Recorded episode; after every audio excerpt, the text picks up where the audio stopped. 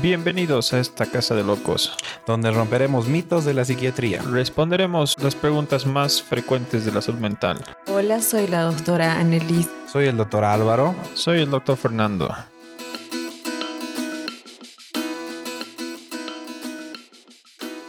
Buenas noches chicos, ¿cómo están?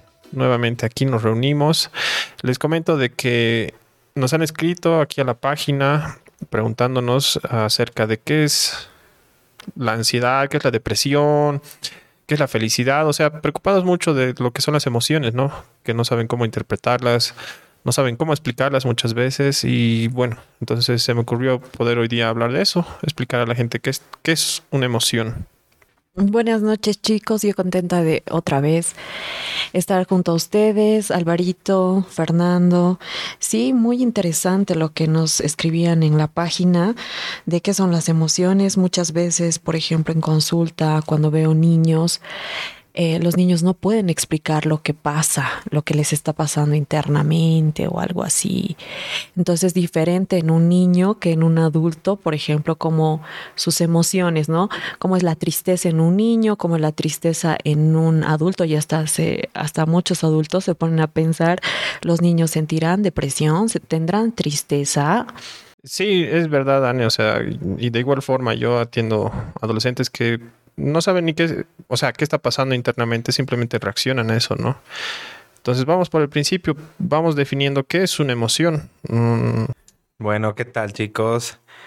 Anefer, me parece un tema súper interesante e importante, ¿no? Porque yo creo que es como la base para poder entender por qué otras eh, situaciones aparecen, ¿no? Como decías al principio, algunos problemas como la depresión, la ansiedad, eh, problemas de ira, ¿no? Problemas de disregulación emocional, pero para eso tenemos que entender qué son las emociones. Entonces, eh, una definición, por ejemplo, de que, que, podemos tomar de las emociones es un estado, un estado transitorio de, del afecto, del ánimo, del humor, que está causado por estímulos ya sean de afuera o de la misma mente o internos. Y de hecho, pues hay emociones básicas que todos los humanos compartimos, ¿no? Entonces, ese es un repertorio emocional que tenemos todos aquí, en la China, en Estados Unidos, en el África, o sea, todos los humanos tenemos las mismas emociones básicas. Y a partir de ahí son las, las que tenemos que empezar a conocer, ¿no? Como son la tristeza, el miedo, la rabia, eh, la felicidad, el asco, la sorpresa y estas situaciones, estas, estas emociones, mejor dicho, son pues transitorias. Esa es la, la, la, principal característica de esas. No, no, se, no perduran en el tiempo. Y cuando estas perduran, pues ahí empezamos a hablar de problemas. Y algo que también es importante de decir, creo yo, es que estas emociones no las podemos definir como buenas o malas. Son una respuesta natural que tenemos las personas. Es algo, digamos, incluso fisiológico. Es la manera en que nosotros respondemos ante los estímulos. Entonces, yo creo que a partir de ahí podemos ir eh, hablando más, ¿no? ¿Qué opina? Sí, eh, realmente no. Recalcar que son transitorias, porque muchas veces cuando la experimentamos, pensamos que esto no, no va a terminar.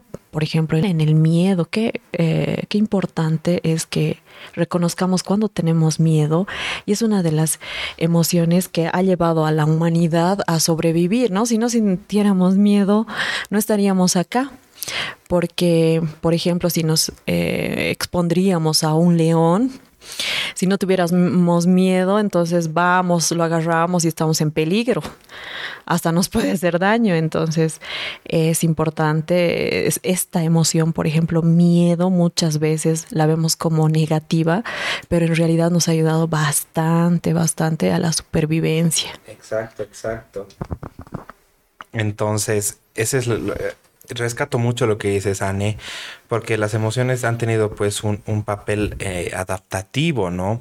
Entonces, cada emoción tiene un objetivo, ya sea defendernos a nosotros o a los demás, o de alguna manera eh, perpetuar las, las, las, cosas positivas. Por ejemplo, cuando nos sale algo bien o recibimos algo que nos gusta o encontramos a alguien que, que, nos, que nos gusta, que queremos estar, nos sentimos felices y esa emoción de alguna manera hace que esta experiencia pues sea mucho más placentera, ¿no? Lo mismo que dices con lo del león, por ejemplo, que ahora ya no tenemos pues leones en nuestra vida, pero tenemos otro tipo de leones que son el trabajo, las deudas, la familia, la pareja y estas situaciones nos generan pues emociones como el miedo, como la rabia, como eh, el enojo.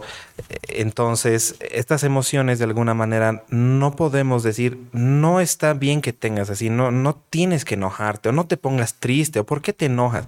Entonces, a partir de ahí tenemos que considerar que estas emociones no se pueden controlar porque son súper básicas. A partir de ahí tenemos que empezar a entenderlas, ¿no? Exactamente. Miren, y aquí tengo un comentario, mm, Mariana de acá de La Paz nos refiere, eh, ¿y de dónde nacen? O sea, ¿de dónde salen? ¿Por qué, como ustedes dicen, por qué cuando nos pasa algo en el trabajo, en el colegio, sentimos ese miedo o rabia y reaccionamos? Vale recalcar de que, como estaban diciendo, tenemos estas emociones desde, desde que nacemos en realidad, ¿no? Y, y tienen dos tipos de estímulos, unos internos y los externos.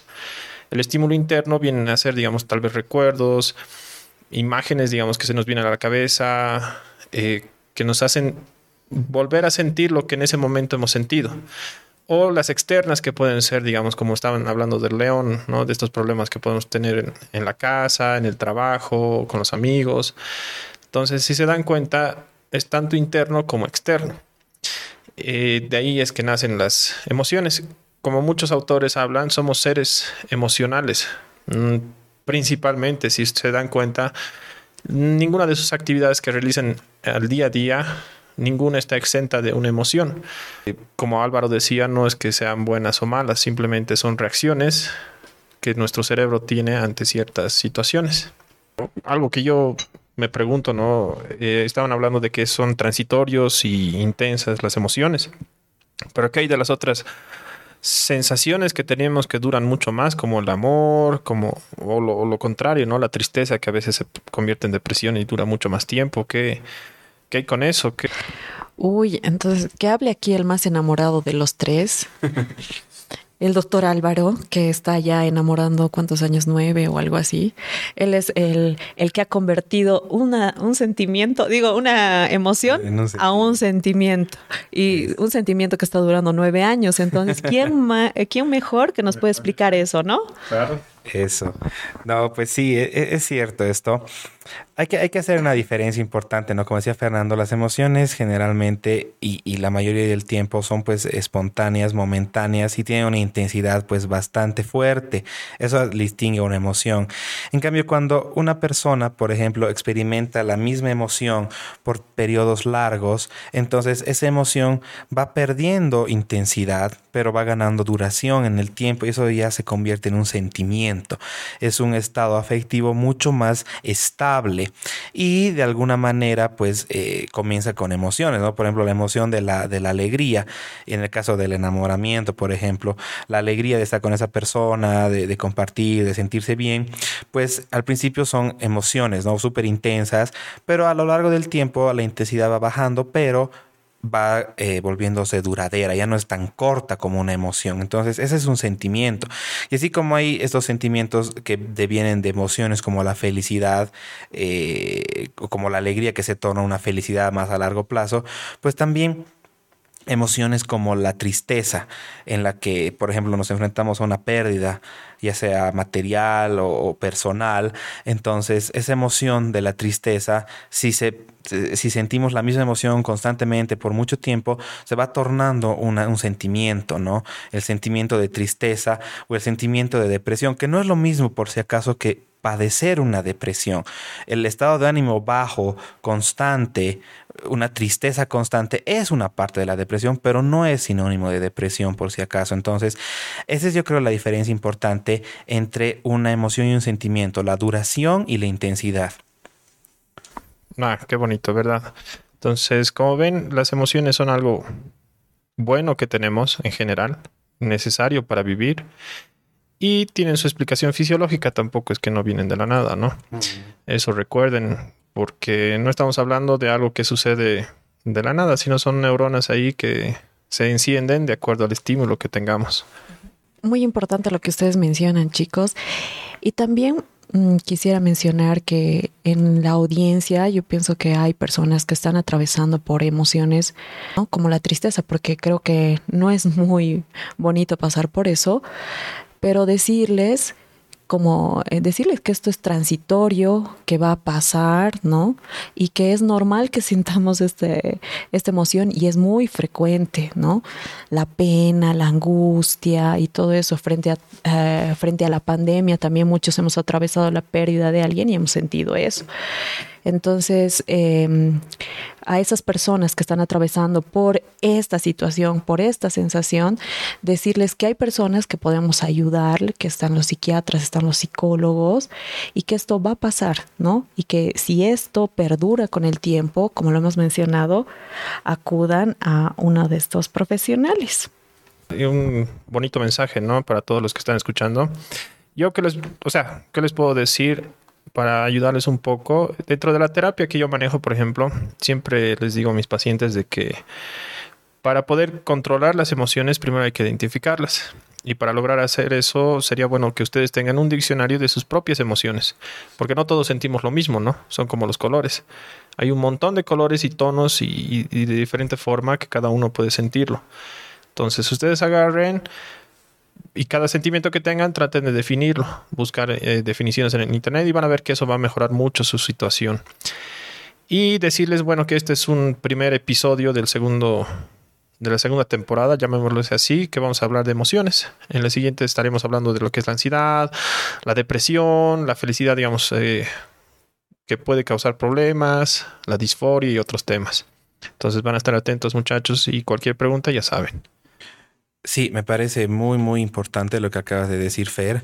Eh, de hecho, pues la psicoterapia es fundamental en el manejo de los cuadros en los que predomina un problema de disregulación emocional, por ejemplo, o, que hay emociones que se han convertido en problemáticas para los, para los pacientes, ¿no? Por ejemplo, puedo recordar a una paciente que, que atendí en la consulta y bueno, me decía que no podía controlarse, que tenía unas emociones súper intensas. Es decir, la mamá le decía algo, le decía, mm, ¿por qué haces esto? ¿Por qué llegas tarde?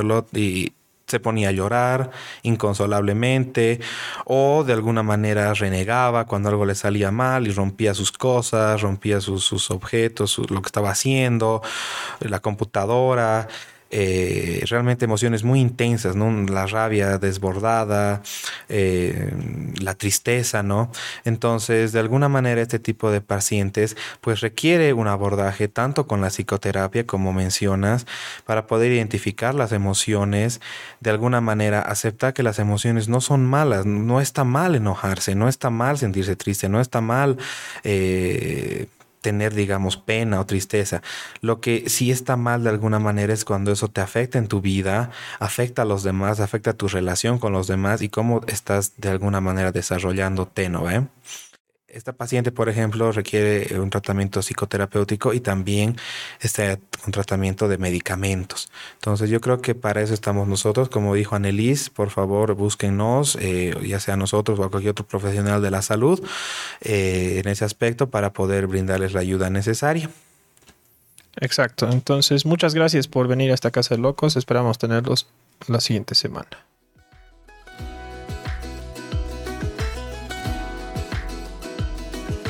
Gracias por acudir a esta casa de locos.